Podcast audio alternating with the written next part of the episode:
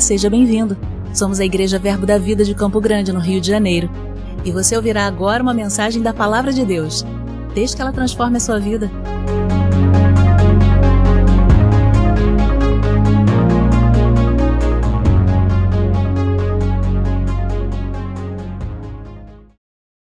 Glória a Deus.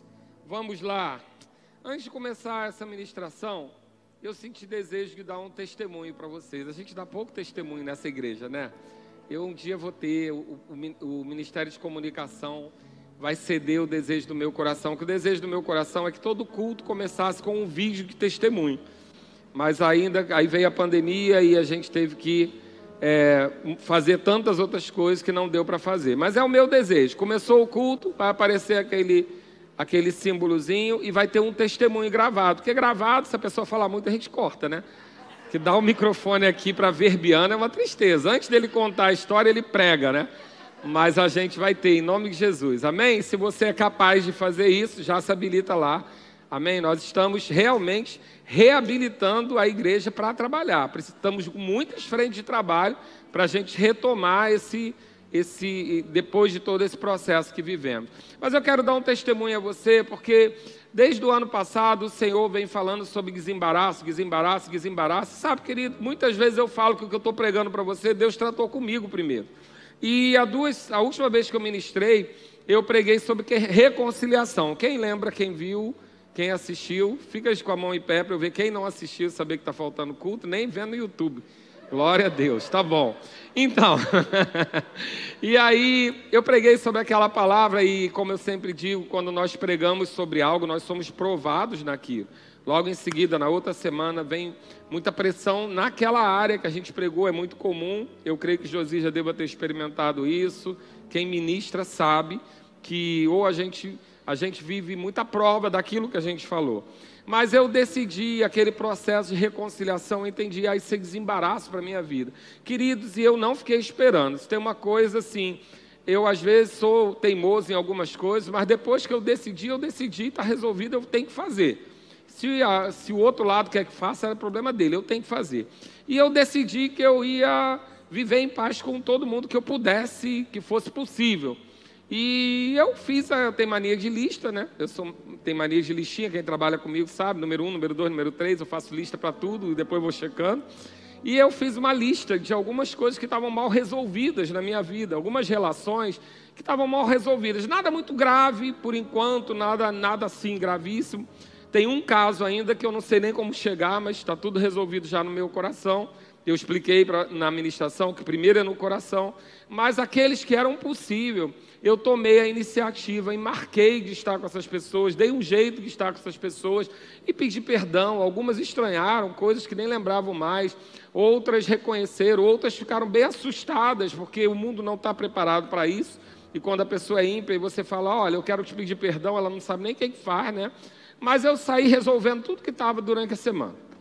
Querido, vou te dizer uma coisa: que liberdade, que coisa boa que, que vigor, que ânimo que chegou na minha vida de saber que eu fiz aquilo que Deus mandou fazer. Só isso. Ah, mas mudou alguma coisa naturalmente? Nada, mudou nada. Teve gente que, eu, que falou que estava tudo bem, eu achei que não ficou, porque a cara não estava combinando. Teve gente que desmereceu aquilo que, que tinha acontecido. Ah, nem lembrava disso, né? Que para mim é o mais difícil de todos, porque você está ali se esmerando e a pessoa não tinha valor nenhum. Aí você, poxa, caramba, mas que, que liberdade. E por que, que eu estou dando esse testemunho? Querido, é tempo de andar desembaraçado. É tempo de andar desembaraçado. Sabe, essa convicção tem crescido hoje. Eu não tinha combinado nenhuma das músicas que foram cantadas aqui hoje, mas tudo que foi cantado é o que eu estava no coração para falar. Que a gente está vindo um tempo. Todas as vezes que eu cantei essa música sobre um tempo de abundância, eu, contei, eu cantei como algo que eu estava declarando pela fé, que se eu declarasse fosse acontecer. Hoje eu cantei com convicção que está vindo a liberdade, sabe? Quando você fica livre, aí você fala: agora Deus pode derramar tudo que Ele tinha. Agora tudo que estava retido não vai poder mais ser retido, porque eu estou livre. Então, querido, deixa eu te dizer: está vindo um tempo de abundância e fica desembaraçado para você entrar nisso. Não perde, não, porque deixa eu te falar: você vai ver com seus olhos pessoas enriquecendo aqui dentro e você não vai ficar aqui fora. Amém? Eu já tenho muitos testemunhos. Tenho muitos testemunhos já de pessoas que estão vivendo coisas que não sabiam que poderiam viver nesse tempo. Porque deixa eu dizer, existe uma diferença entre você ter a convicção de que você é de Deus e, que, e não saber sobre isso. Nós vamos pregar sobre isso hoje, sobre entender qual é a vontade de Deus para a prosperidade porque às vezes há confusão. Mas eu quero iniciar dizendo que existe algo que nós temos que entender: que quando nós somos de Deus, a gente é diferente e pronto. Então, é, é, curioso e a ministração de manhã foi maravilhosa e eu recebi muito também, como tenho recebido em tantas ministrações aqui nessa igreja. E eu fiquei pensando, ele não falou sobre isso, mas ele me inspirou a pensar sobre isso o quanto a gente precisa fazer alguma coisa quando a gente crê nisso. Porque, deixa eu dar um exemplo para você: Abraão cavava poços onde era seco. Querido, fé sem obra é morta. Às vezes a gente sabe que Deus tem algo para a gente, mas a gente não se move. Agora pensa, alguém cavar um poço onde ninguém acha água significa que ele sabia que, independente da circunstância à sua volta, ele era diferente. Vou falar de novo para você entender. Significa que, independente da circunstância que está à sua volta, você tem que ter convicção de quem você é. Você é o filho amado em quem Deus se compraz. A terra pode estar seca, querido, mas se você cavar, vai sair água de lá. Porque você foi chamado para ser solução. E essa convicção chegou tão forte no meu coração que está até complicado. Eu estou brigando com a soberba. Porque eu cismei que cismei que eu sou o melhor, que eu sou o cara. E agora, o que, é que vai fazer? Falei, eu sou a solução. Engraçado o que, que é uma revelação, como ela muda a sua perspectiva de tudo. Sabe, eu tenho uma característica pessoal minha né? Eu uma vez eu fiz um, uma, eu tive uma conversa com uma terapeuta sobre essa questão de, de comportamento, daquilo que você tem. E ela virou para mim e falou assim: Pastor, o senhor seria um excelente auditor. O auditor é um cara que ganha um salário bem alto, porque ele é o cara que consegue achar, no meio de tudo que todo mundo está vendo normal, alguma coisa errada. Josias fala isso para mim também de outra maneira. Que às vezes eu passei aqui no corredor outro dia e falei assim: por que, que aquela lâmpada ali é diferente? Ele, pastor, eu passo aqui todo dia. Nunca vi que aquela lâmpada era diferente. Porque o meu, o meu cérebro funciona com padrões. Então, qualquer coisa fora do padrão sinaliza muito grande para mim. Isso, na, na, na, numa empresa secular, é o auditor que faz. Ele acha aquele caixa que ninguém consegue fechar. Aí eu vou lá, pego e falo: Ó, esse número aqui era 9, você bateu 6 eu consigo achar. É, é uma capacidade que eu tenho boa, se for bem utilizada. Se não for bem utilizada, eu viro crítico só vejo erro. Então eu tenho que administrar o dom que Deus me deu para ser usado de forma positiva. E várias vezes eu caía na cilada de perceber algo errado e criticar aquilo, e dizer, mas aquilo ali está errado, de não usufruir do bom. Todo mundo celebrando que estava bom, e eu falei, mas está torto. Olha que lindo, pintou a parede. Eu falei, mas está embaçada porque eu conseguia ver isso. E aí o Senhor tratou comigo sobre isso, ele falou: Isso é um dom que eu te dei. Mas tem uma coisa, você precisa usar da seguinte forma: toda vez que você vê, eu te dei a capacidade de ver o defeito, mas também a capacidade de trazer a solução. Uau! Você não fica tão feliz, não, mas eu fiquei. Uau! Eu posso ser a solução de tudo que ninguém está vendo e corrigir. Eu posso ser a solução do problema que ninguém entende. Sabe, queridos, existem pessoas, auditores, que as pessoas pagam uma fortuna. Tem uma historinha que você deve conhecer no meio corporativo de que uma empresa estava com um problema, uma encrenca lá no maquinário e que não conseguia resolver e chamou um tal de um auditor. O cara veio de helicóptero, chegou lá em cinco minutos, resolveu o problema, cobrou dois milhões de dólares e foi embora.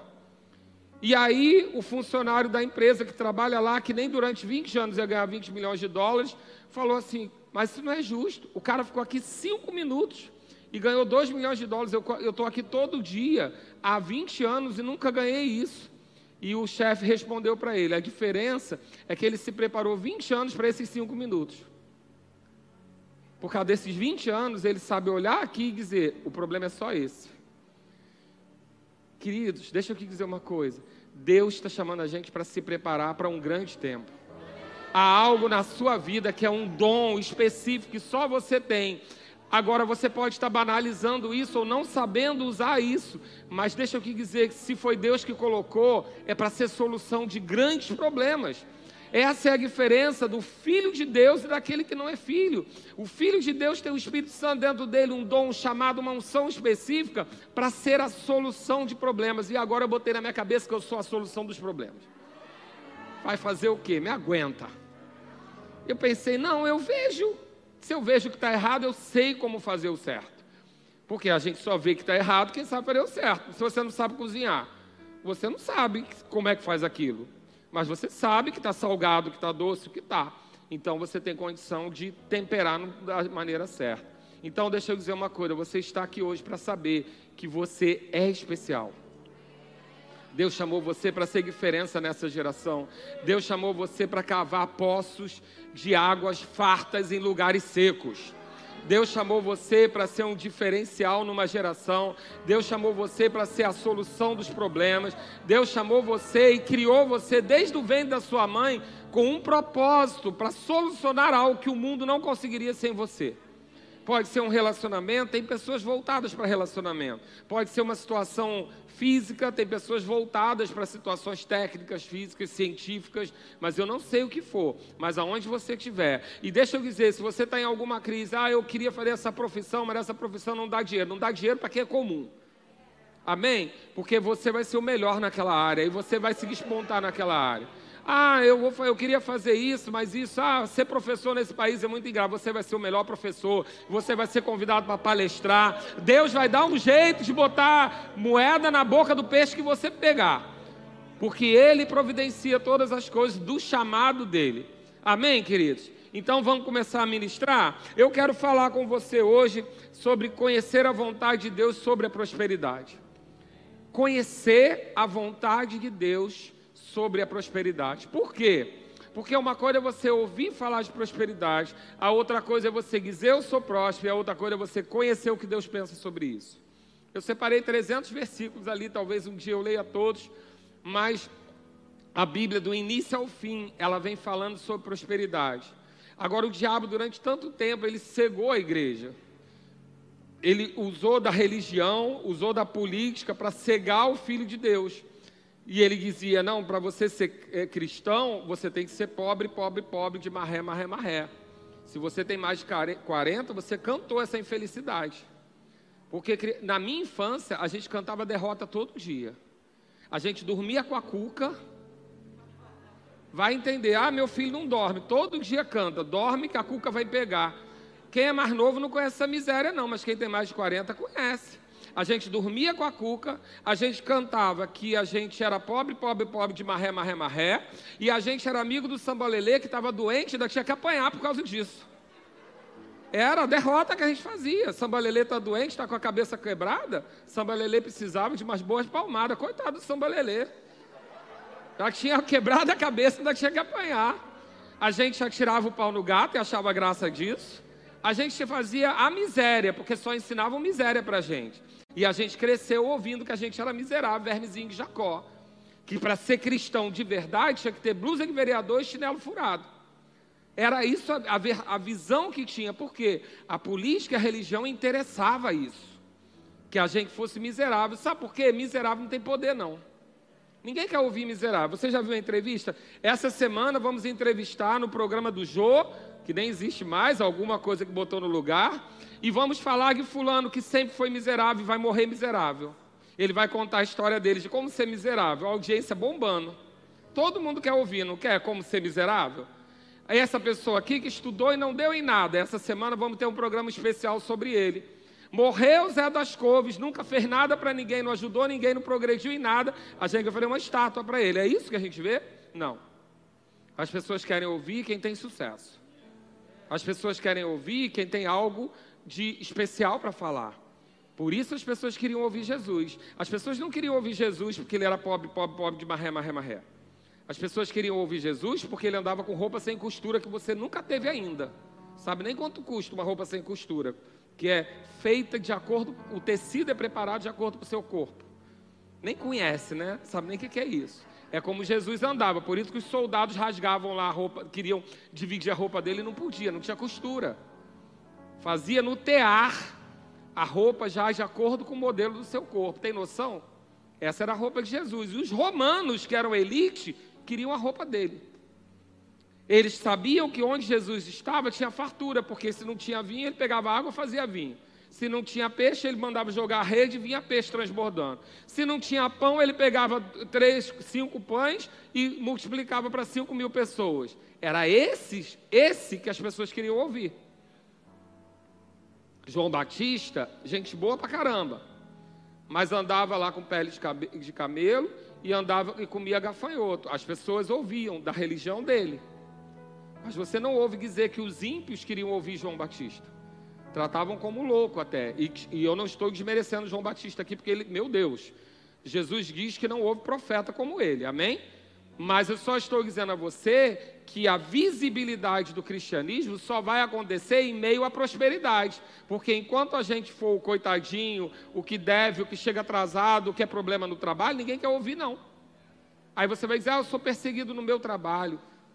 O patrão nunca me ouve, mas você chega no dia ou segunda-feira você chega atrasado, porque depois do culto você foi comer pizza, foi dormir tarde. Ou porque você fica, lê a Bíblia no horário de trabalho. Isso não é perseguição, não, querido. Isso é, é colher e plantar. É plantar e colher.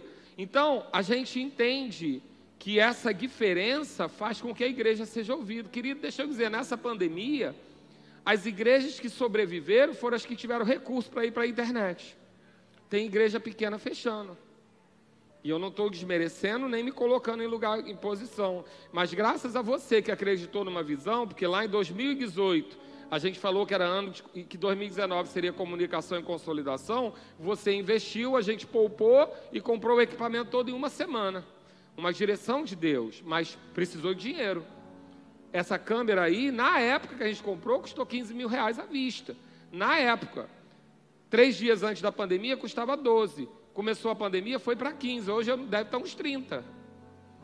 Então precisa de recurso. E o recurso vai vir da onde? Ah, vai um ímpio se converter? Não, querido, vai vir de você. E as pessoas vão querer te ouvir por quê? Porque você prosperou. Porque a sua cara foi. Ah, quer dizer que eu tenho que comprar um carro de luxo? Não, querido, prosperidade não está falando de luxo. Prosperidade fala de ter as suas necessidades supridas e o suficiente para você abençoar outro.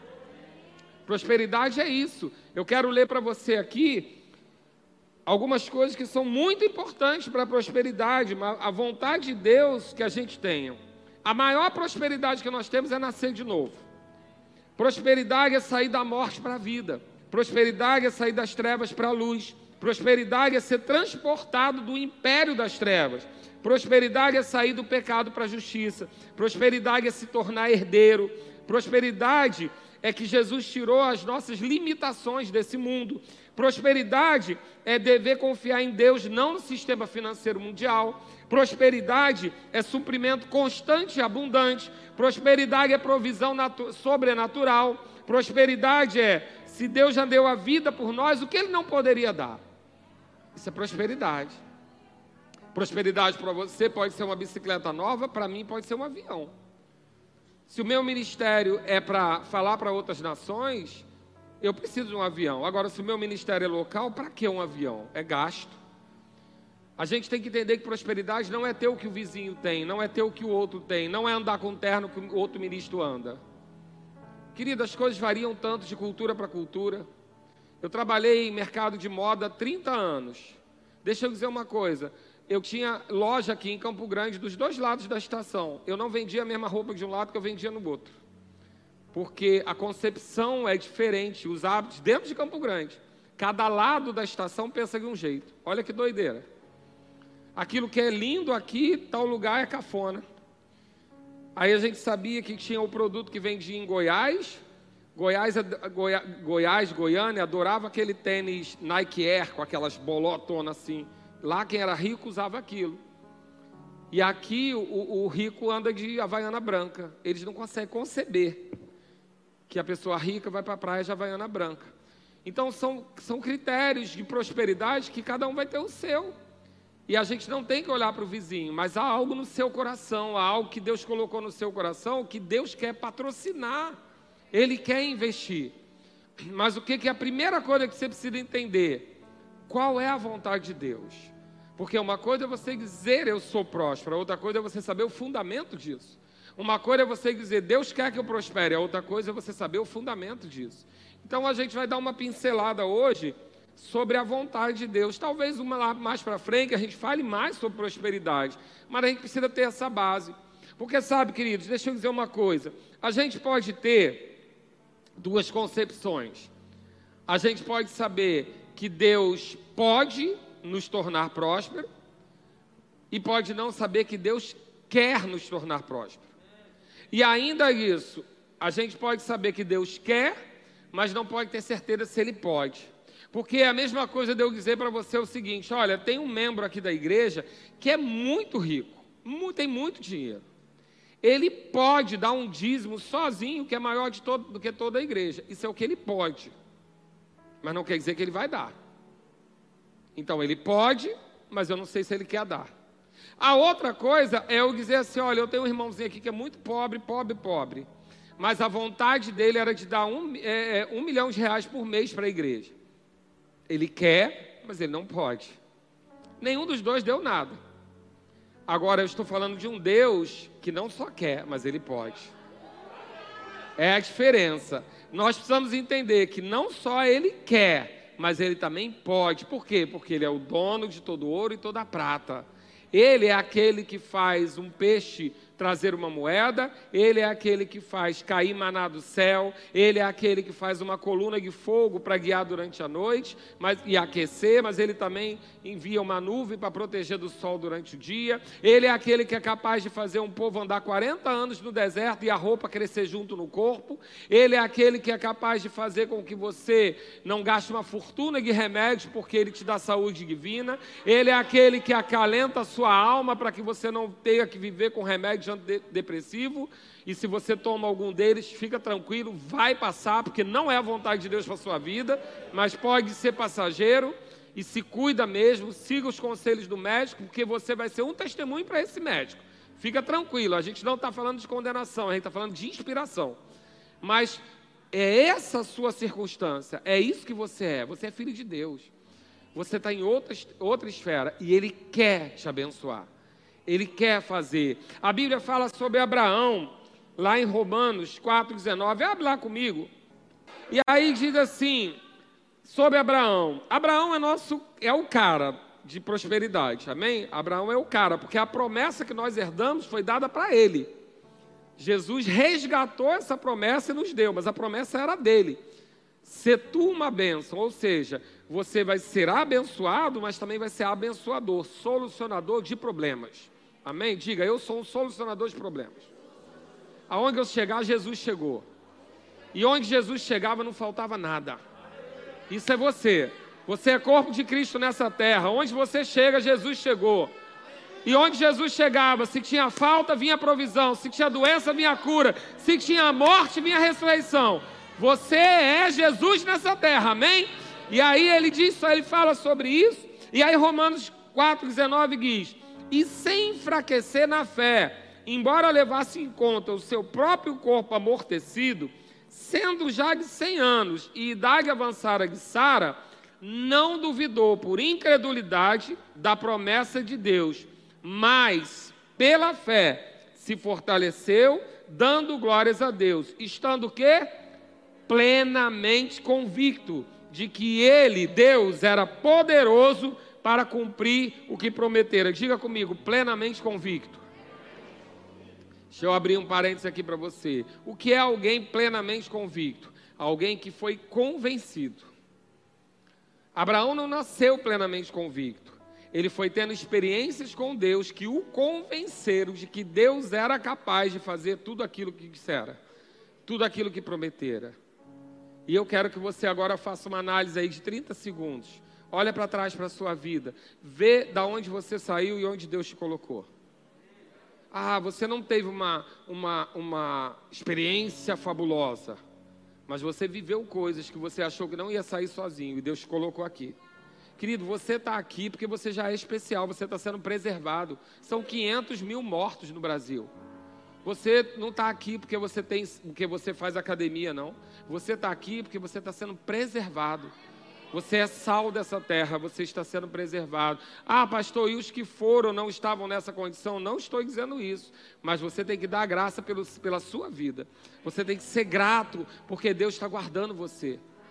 Grato, querido, grato. Ontem eu vi uma, uma, uma menina com a perna toda, é, com um aparelho lá na perna, e, e, era um casamento, e eu falei, meu Deus, o que foi isso? É, é, que acidente foi esse? Pensei numa coisa muito grave. Ela não ontem, ela pisou no carrinho do filho dela e, e se machucou. Um carrinho na sala. E se machucou. Eu não estou dizendo nada contra a menina, tá? Mas entenda uma coisa: você não precisa que, não precisava que fosse uma doença absurda que pegou o mundo inteiro para a gente morrer, não. Porque o diabo está doido para te matar. Mas Deus está preservando você de um carrinho ou do Covid, tanto faz, para ele tanto faz, são os seus anjos dele guardando a sua vida. Você é esse preservado. Mas aí a Bíblia está dizendo aqui que ele estava plenamente convicto de que ele era poderoso para cumprir o que prometera. E é esse o motivo que ele está em Romanos para dizer que essa convicção dele de que Deus era bom e que era capaz de fazer, fez com que ele chegasse onde chegou. 100 anos, corpo amortecido, mulher estéril e teve filho. Era impossível. Mas qual era a diferença? Ele sabia o Deus que ele servia e ele estava convicto que Deus era capaz de fazer. Então, quando a gente cantar depois, estou vendo tempo de abundância, você vai cantar, não vai cantar porque é bonitinho, ou porque você está com esperança, não, você vai cantar plenamente convite que Deus é poderoso para fazer.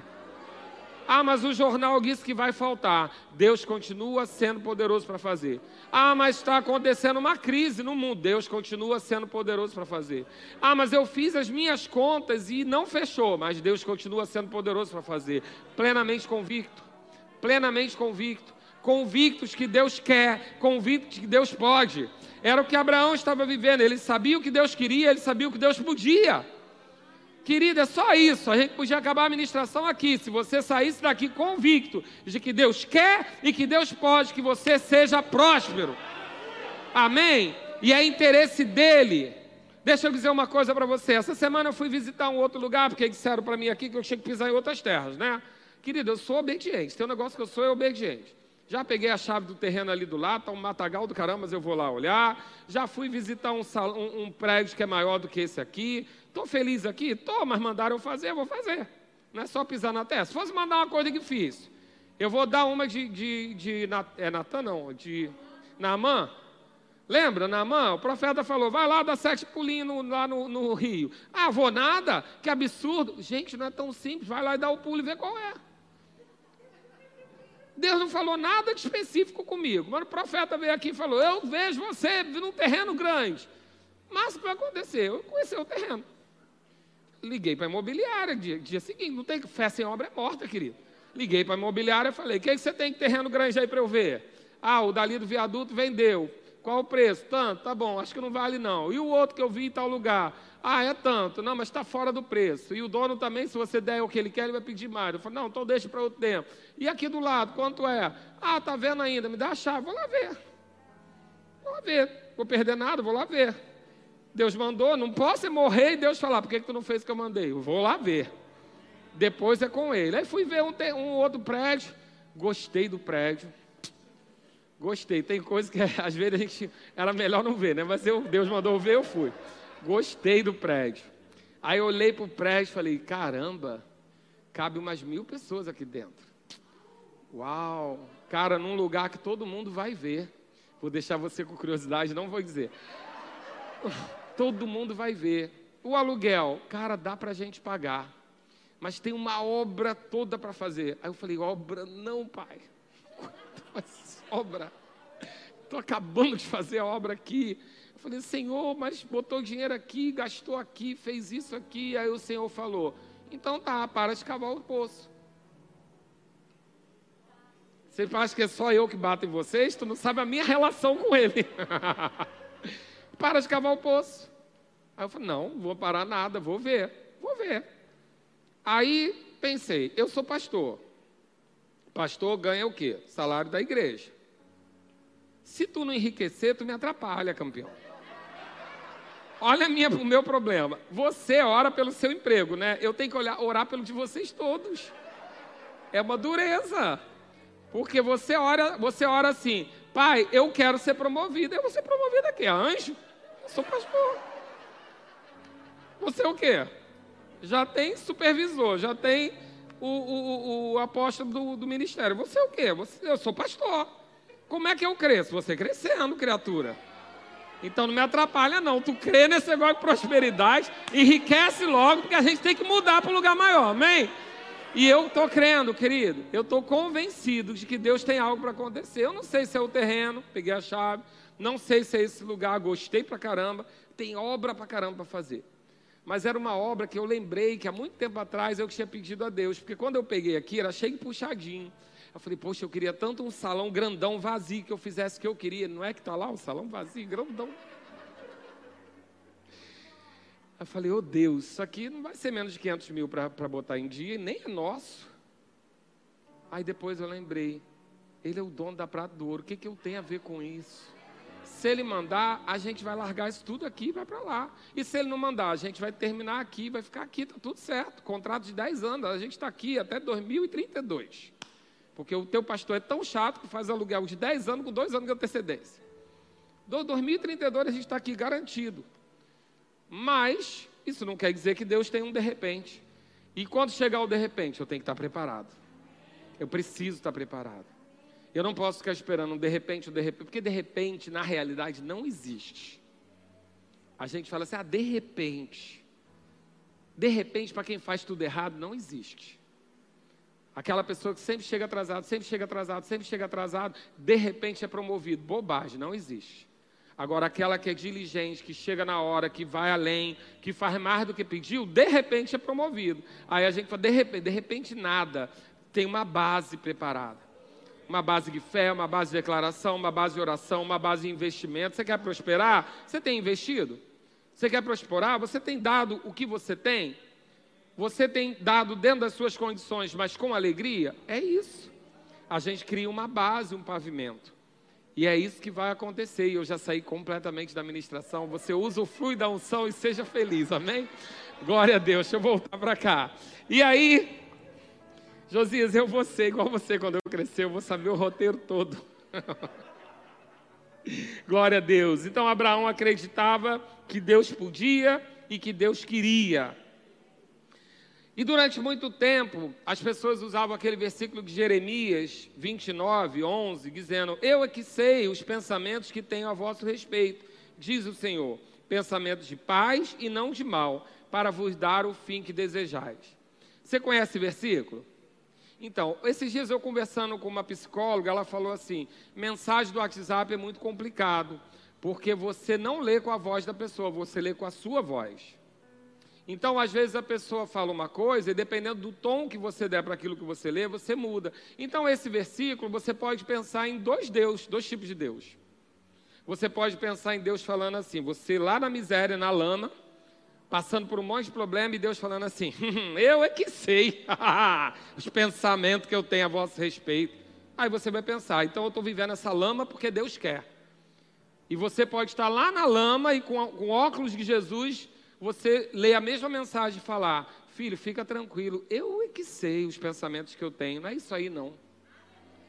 A mesma mensagem.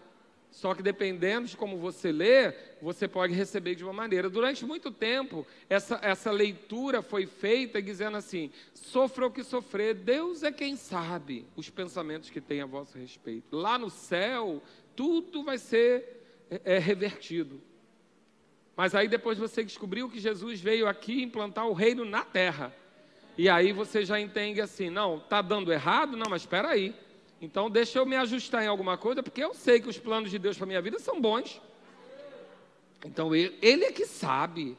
Não é o médico que disse que eu vou morrer. Quem sabe o meu futuro é Deus. Ele é que sabe os pensamentos que tem a meu respeito. Não, mas o gerente disse: se você não pagar essa parcela, vai tomar a sua casa. Mas quem conhece o meu futuro é Deus, Ele é que sabe os pensamentos que tem a meu respeito. É a mesma mensagem, só que você pode ler diferente. Agora, se você conhece o caráter de Jesus, você conhece o caráter de Deus. Se você conhece o caráter de Deus, você lê a mensagem e fala: Não, não é isso que ele quis dizer, não. Não, não, não.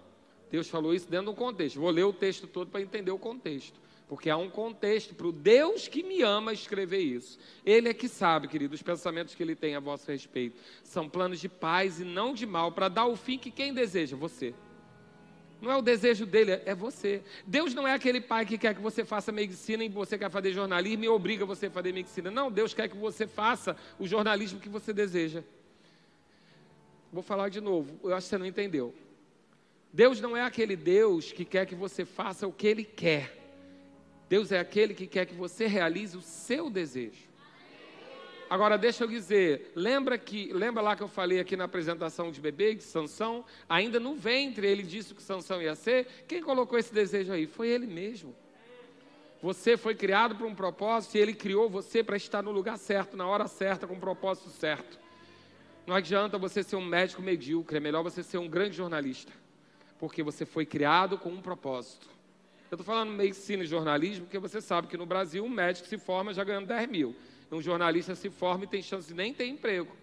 Essa é a realidade que nós vivemos hoje por conta da internet né? e por conta da nossa precariedade da medicina.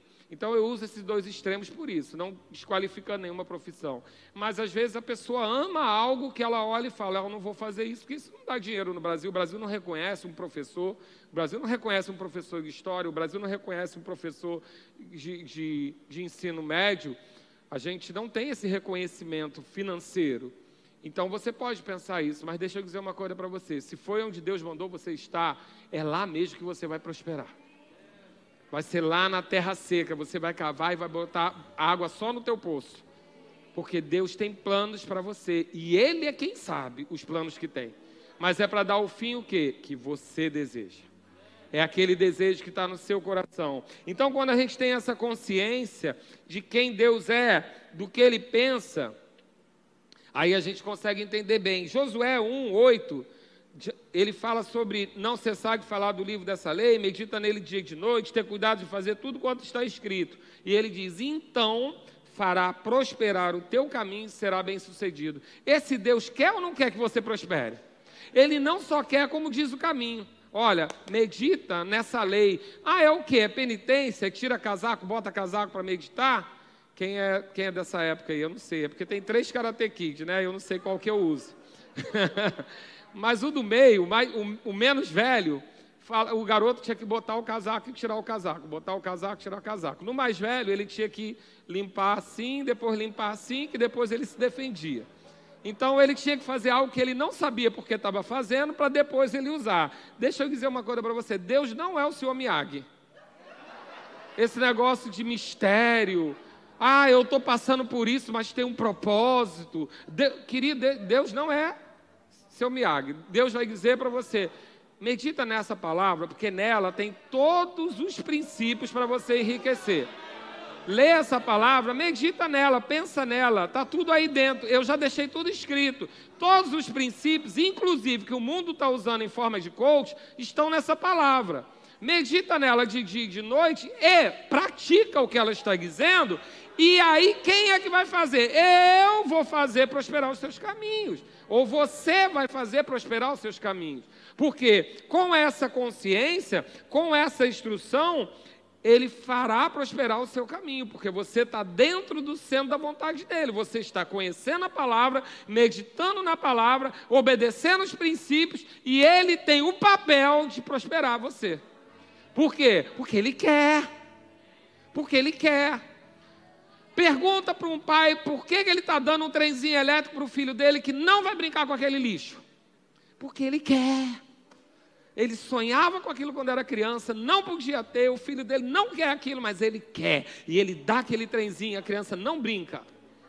Gasta uma fortuna naquele carrinho de controle remoto. A criança olha para o carrinho, vê a caixa de papelão que veio o carrinho, vai brincar com a caixa de papelão. Mas ele deu o carrinho por quê? Porque ele quer. Então deixa Deus te dar o que Ele quer. Se mete não. Se você quiser brincar com a caixa de papelão, tu fica. Eu me dá o carrinho, que eu brinco com ele. Mas ele quer dar, deixa ele dar. Deixa ele dar, querido, porque ele é um Deus bom, ele é pai, ele é farto. E deixa eu dizer uma coisa: seu pai não podia te dar o trenzinho, ele pode te dar o trem que for, pode te dar o trem bala do Japão. Ele quer e ele pode. Então, qual a sua parte? Meditar nos princípios dele e praticar e viver. E aí os princípios dele, aí, amigos, são, é só um seminário. É um seminário inteiro para eu dizer todos os princípios, mas a gente vai soltando aqui aos poucos. Se você pegar, pegou. Hoje de manhã teve vários princípios. No dia que Josias ministrou, ele deu alguns princípios.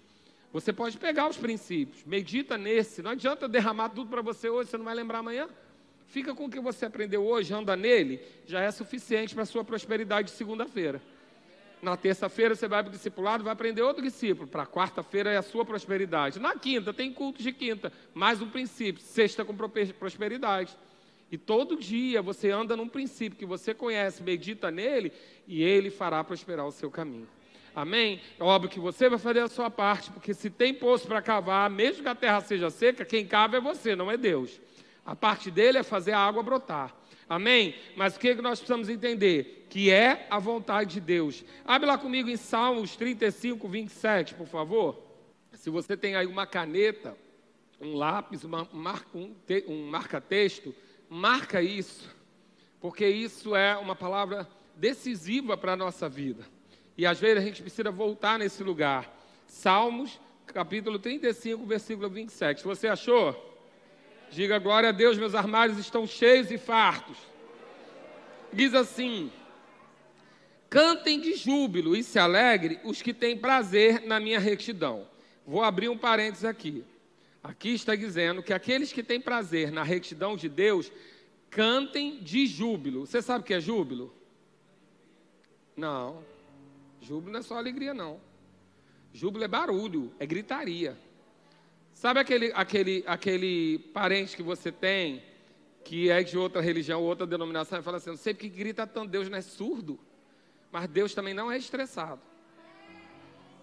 Porque aqui júbilo é algazarra é barulho. Então, os que têm prazer na retidão são os que dão glória a Deus alto, são os que cantam, os que pulam, os que correm na igreja.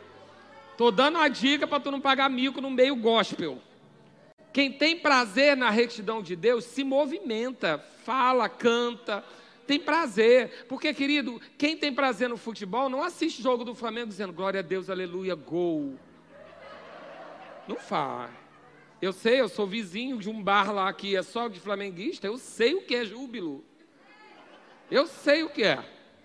E deixa eu dizer, o jogo acaba, não vai para casa correndo, igual o crente que sai do culto correndo para ver o final do Fantástico, não. O jogo acaba, eles viram à noite lá celebrando o jogo. E às vezes a gente vem para o culto correndo, chega atrasado para pegar o carro na ponta e sai antes de todo mundo para sair antes para não ficar preso. Não, estou falando para ninguém não, eu nem sei como é que é o estacionamento. Mas eu só estou dizendo que os que, têm, os que têm prazer na retidão do Senhor demonstram isso como? Cantando com júbilo. É no glória a Deus, é no aleluia. A gente é pentecostal, amém, querido? Se você queria uma igreja tranquila e calminha, desculpa, você entrou no lugar errado. A gente é pentecostal. Coisa chata é pregar aqui, não tem um glória a Deus, um aleluia e um amém né? Não ter Delvis fervendo igual uma chaleira, coisa boa. Quando a gente prega, Delvis começa, ô oh, coisa boa. Então, nem vou falar de tu, Sueli, tu é firme também. É isso que a gente precisa daqui. Resposta, por quê? Porque você tem prazer na retidão do Senhor. E quem tem prazer na retidão do Senhor, canta e se alegra de júbilo. Fecha parênteses, volta para o contexto, e aí a segunda parte do versículo diz assim: Glorificado seja o Senhor que se compraz ou se alegra na prosperidade do seu servo. Esse texto ainda está falando de servo. Você nem servo mais é, você é filho. Sabe aquele filho pródigo que o outro, o irmão se comporta como servo? Você não se comporta daquele jeito, você é filho. Se Deus se alegra com a prosperidade do servo, imagina com a sua. Imagina o que Deus não se alegra de ver você crescendo, de ver você promovido, de ver você comprando um carro novo, de ver você dando o que a sua mulher pediu, de ver os seus filhos supridos numa boa escola. Querida, ele se alegra. Qual pai que não se alegra? De ver o filho prosperando, ver o filho crescendo, de ver o filho começando a andar, de ver o filho começando a comer sozinho, de ver o filho passar na escola, de ver o filho passar num concurso. Qual pai que não se alegra? Deus se alegra com o seu crescimento, com a sua prosperidade, com a sua provisão. Então isso tem que entrar na nossa cabeça. Deus se alegra com a minha prosperidade. Deus se alegra com a minha prosperidade. Ele quer que eu seja próspero. Ele pode me fazer próspero. Eu só preciso fazer a minha parte. Qual a minha parte? Ler e meditar na palavra, meditar naquilo e cumprir os princípios dele.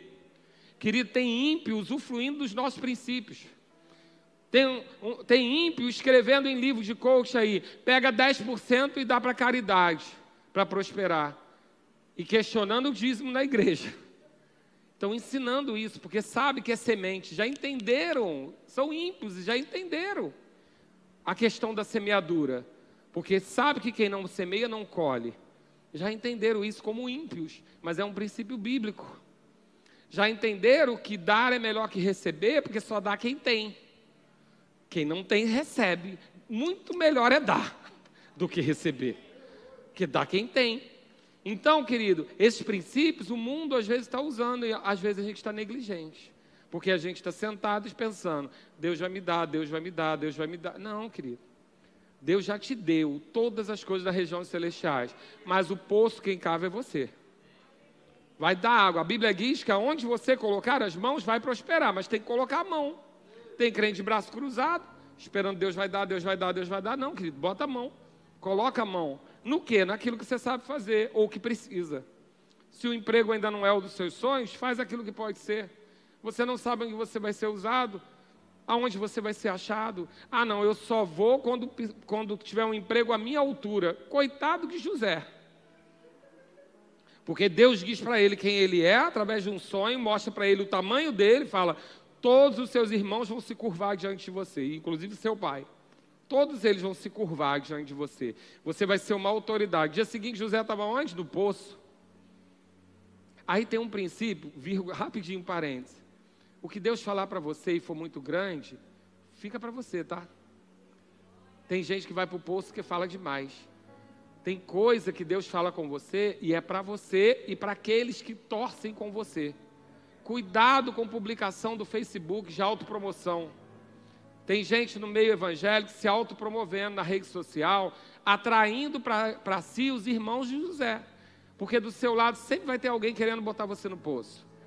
Não é medo de olho gordo, não, nem olho grande. Você é guardado, querido. Amém? Não tem chance disso. Mas tem coisas que Deus tratou com você que é só para você ou para alguém que vai entender o que você está falando. Feche parênteses. José entendeu quem ele era. Mas no dia seguinte ele foi promovido ao poço do poço para a escravidão, da escravidão para a prisão, fazendo a vontade de Deus, porque ele foi preso fazendo a vontade de Deus. Era o lugar onde ele estava, mas ali onde ele estava, ele fazia o que estava dentro dele para fazer. José era um governador, ele governava onde estava. O Bruno até usou esse, esse, essa ministração que eu faço sobre José, e ele colocou hoje pela manhã também, porque ele sabia que era governador. Então não interessa onde você estiver, você tem que saber quem você é. Ah, mas eu estudei medicina e estou na faxina. Querido, não sei, você estudou medicina, está na faxina, você tem conhecimento de biologia melhor que todo mundo para deixar o banheiro mais limpo que qualquer um. Você sabe como mata germe, que é bactéria, né? O faxineiro comum nem sabe. Então, seu conhecimento, aonde você estiver, vai fazer você se destacar aquilo que você sabe, aquilo que você é, a natureza que Deus te deu, o dom que Ele te deu, mesmo que esteja no lugar errado, vai chamar atenção para você. E aí, quando José estava naquele lugar, onde? No cárcere. Pensa numa pessoa injustiçada, no cárcere. E nessa ministração que eu faço, eu faço um parênteses para isso. Quando José foi chamado, sabe qual foi o preparo de José? O faraó me chamou, José ficou nervoso, vou estudar, vou orar em línguas, vou pensar o que fazer. Não. José foi só fazer a barba, porque para o egípcio barba era sujeira. E aí, para o judeu era barba, mas para o egípcio era, era sujeira. O que ele fez? Se adaptou ao meio, mas a capacidade já estava dentro dele.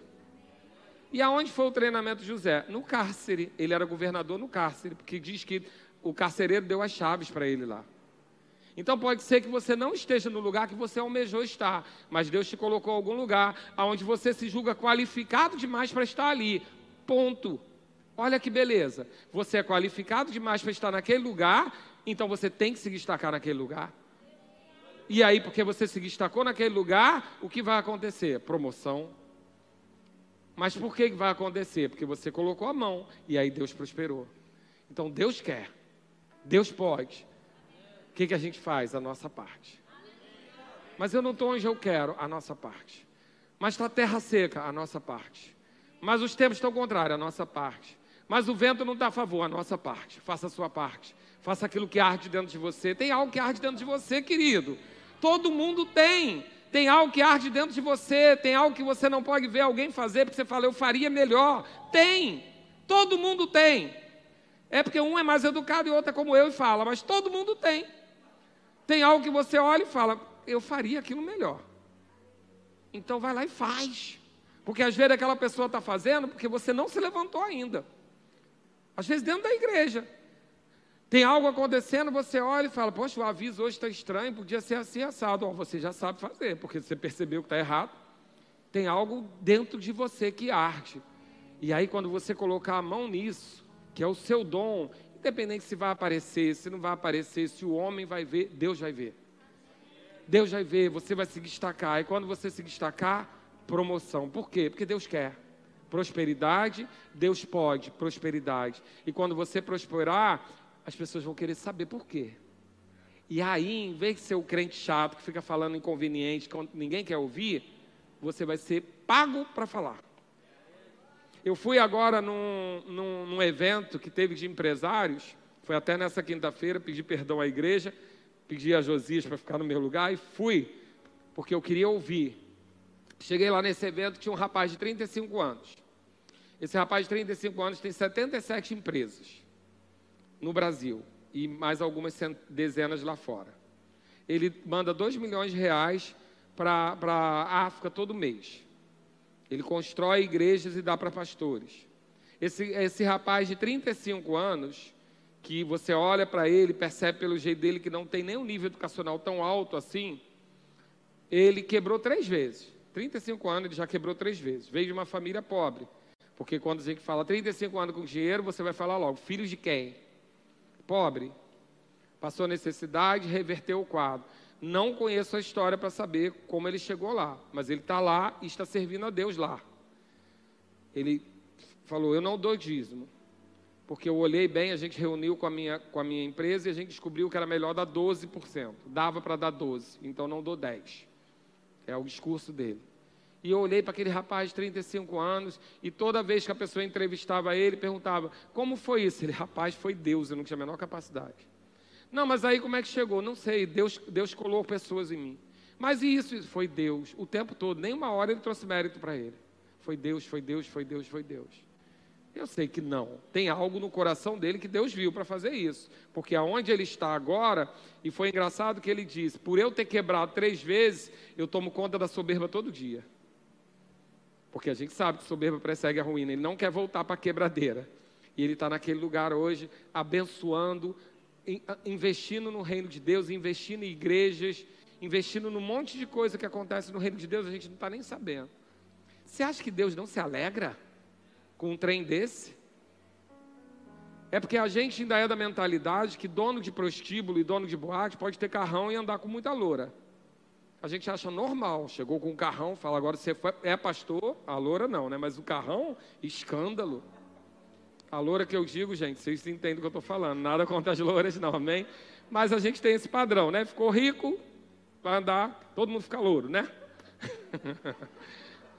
e aí, chegou, chega lá aquela situação, aí a gente olha e fala, o cara chega com um monte de coisa, a gente olha e fala, não, é dono disso, é dono daquilo, tudo normal. Mas se é um pastor, é escândalo. Mas eu gosto de Edilson de Lira que ele diz uma coisa. Se andar miserável, vai falar assim, meu Deus, que pastor é esse? Olha que vida de lixo que ele tem, para que serve esse Deus? Se for rico, vai dizer, pastor ladrão. Eu falei, já que é para falar mal, é melhor falar com o dinheiro no bolso. Né? Então, eu quero ser rico, amém? Eu sou rico. Querido, não me falta nada, minha casa tem abundância. Eu tenho coisas que eu não, que a, a conta não fecha.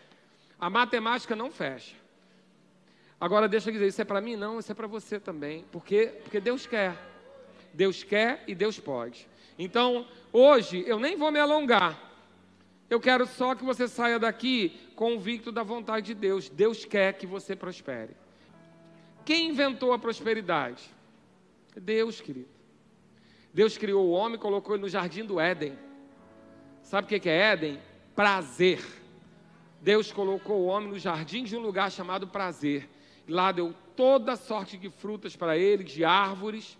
Deus criou o homem e disse: tenha domínio. E eu quero concluir com essa parte. No segundo culto eu falo umas coisas. Mas Deus cria o homem. Abre lá comigo em Gênesis 1, 28. Para você rabiscar a sua Bíblia. Lá em Salmos é para você rabiscar que Deus quer que você te, seja próspero. Amém?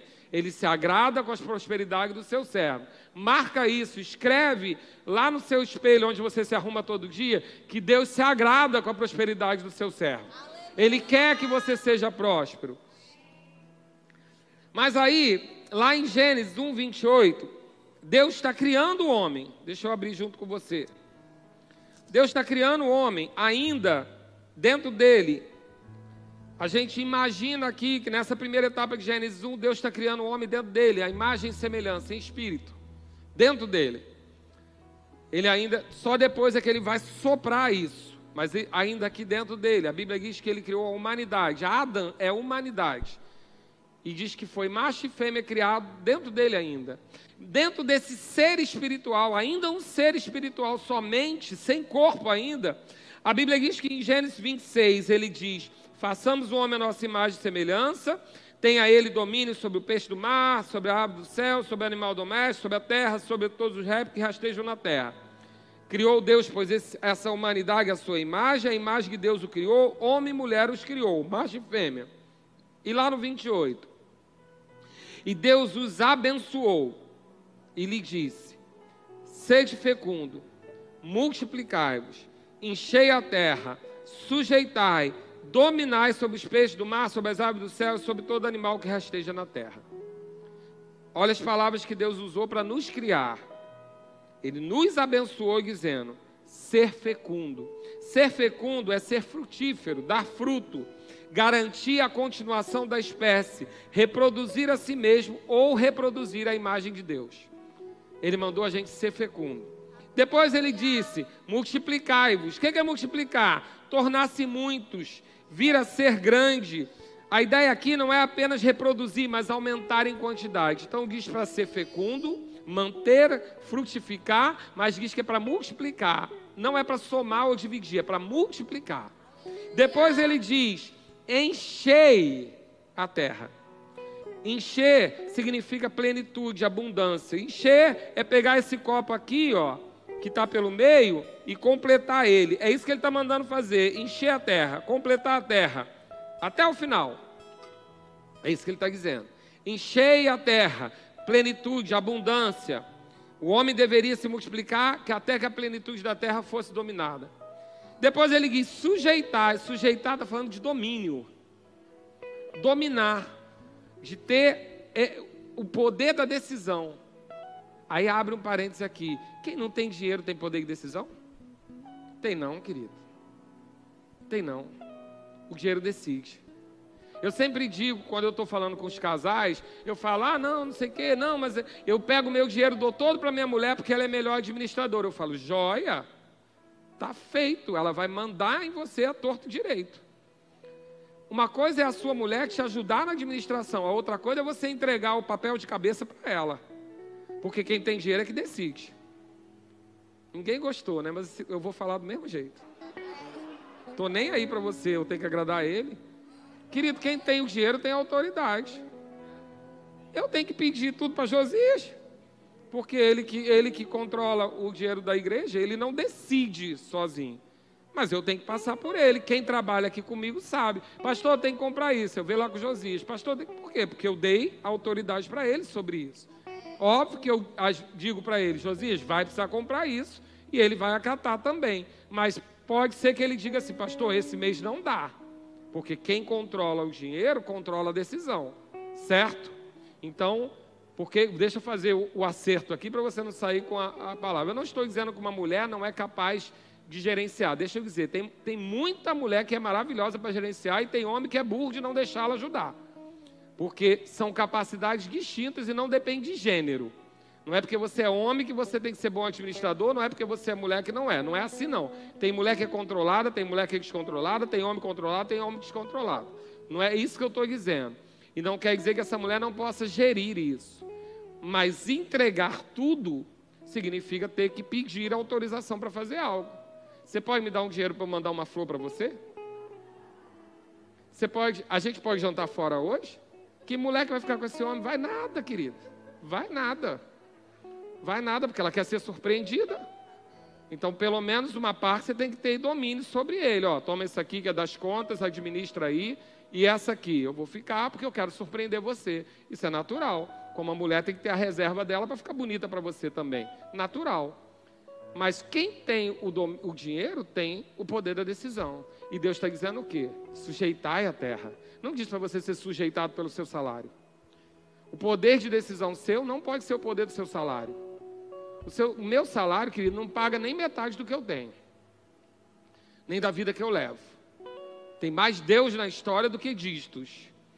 Por quê? Porque confiante nisso, eu sujeito às circunstâncias a prosperidade que eu sei que eu tenho. Eu posso receber um laudo e dizer, não, mas não vai ser isso. Eu posso receber uma afirmação do meu banco e dizer, não, mas não vai ser isso. Eu posso receber uma ameaça do mundo e dizer, não, não vai ser isso. Ah, você vai perder tudo. Eu falei, não vou perder nada, eu vou ganhar. Ah, mas você não vai ter. Vou ter sim. Quem é você para dizer que eu não vou ter? Por quê? Porque eu sei que eu tenho uma palavra que é para eu sujeitar a terra, não é a terra me sujeitar. Não é a circunstância me sujeitar. Então Deus criou a gente com essa proposta: crescer, ser fecundo, multiplicar, encher, sujeitar e no final, dominar, governar, reinar, submeter. Querido, nós fomos criados para dominar. E deixa eu dizer, não tem como dominar sem recurso. Ah, o país pobrezinho da África vai dominar os Estados Unidos.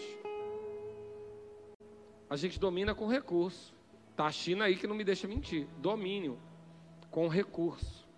E se Deus criou a gente para esse ponto, é esse lugar que nós devemos estar.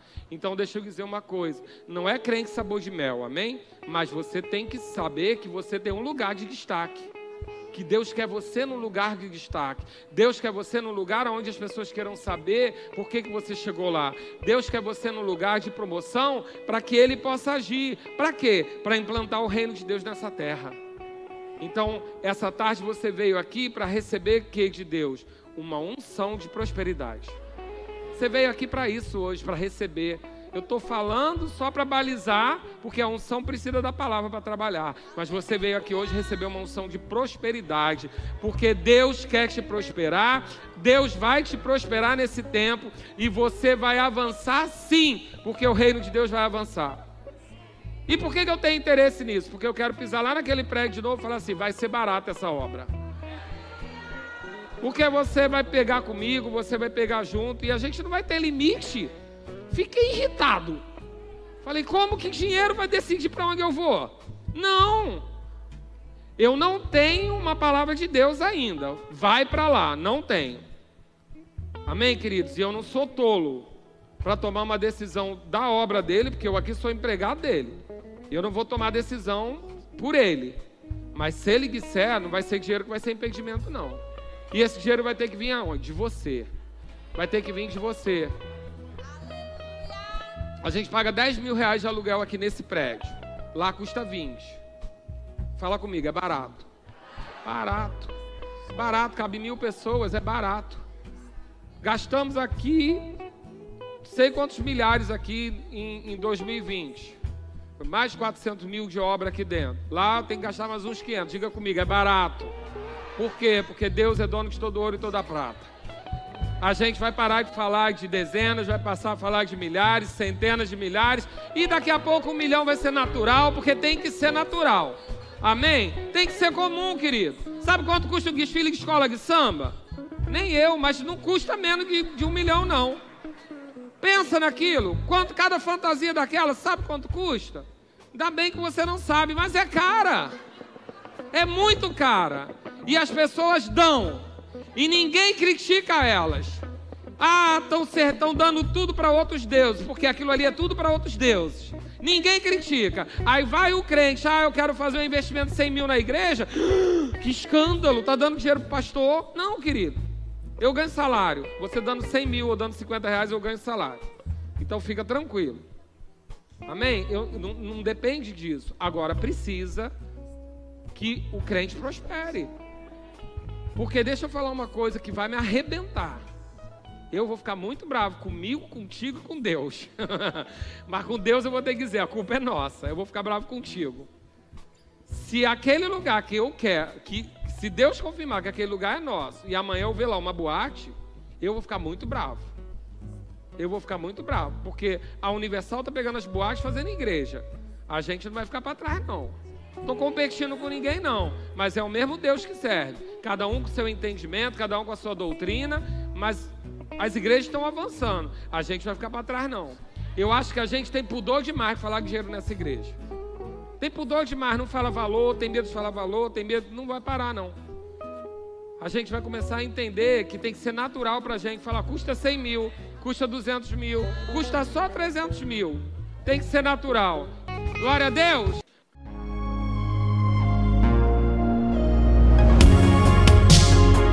Ouça outras ministrações em nosso site verbodavida.com barra Campo Grande RJ. Nos acompanhe também em nossas redes sociais, Facebook, Instagram e YouTube. Seja abençoado na prática dessa palavra.